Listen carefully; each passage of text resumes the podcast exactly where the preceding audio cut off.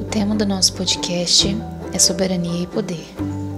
Quanto à inerência do poder do Estado, a divisão se faz quanto ao exercício do poder, distribuídas quanto ao exercício das funções do Estado uno, legislativo, executivo judiciário, que tem o propósito de evitar a concentração do poder numa única pessoa. Neste caso, não há divisão do poder do Estado, mas do exercício de suas diferentes funções. O teórico John Locke, fundador do pensamento liberal moderno, apontava para a necessidade de divisão do poder político.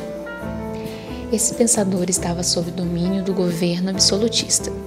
Em tal contexto, observamos a figura de um rei capaz de transformar as suas vontades em lei e sustentar a validade das mesmas através de justificativas religiosas.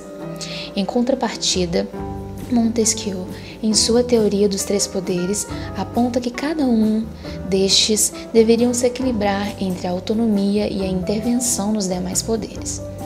Dessa forma, cada poder não poderia ser desrespeitado nas funções que deveria cumprir. Já Rousseau pensava que abandonamos nossos direitos individuais em troca do julgamento do poder soberano. Achava que a desigualdade econômica era a fonte de todos os males sociais.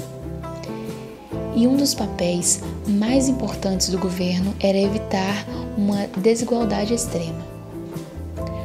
Hobbes, como grande defensor absolutista, afirma que o poder do soberano está acima de tudo e de todos, acima das leis e até mesmo da Constituição, tornando-se assim é, um poder absoluto e indivisível.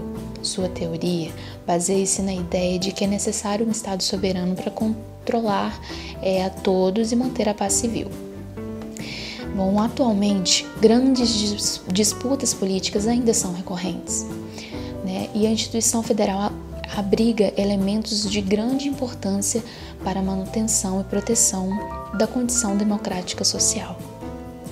Paulo Guedes, economista liberal cotado para ministro da Fazenda de um eventual governo Bolsonaro, diz que o encontro desse com o liberalismo é a união entre a ordem e o progresso. Também citou que o dever princípio do Estado era assegurar a vida e a propriedade privada, o que lembra a ideia de Locke. Mas de outro lado, petistas, jacobinos ou esquerdistas pregam a igualdade forçada de resultados e o coletivismo, os quais asfixiam a liberdade individual, tendo como um ponto inicial a ideia de Rousseau. Assim, pode-se concluir que Locke e Rousseau possuem ideias distintas e a liberdade é questão do ponto de vista da sociedade e do governo, cada um com um jeito de pensar e agir.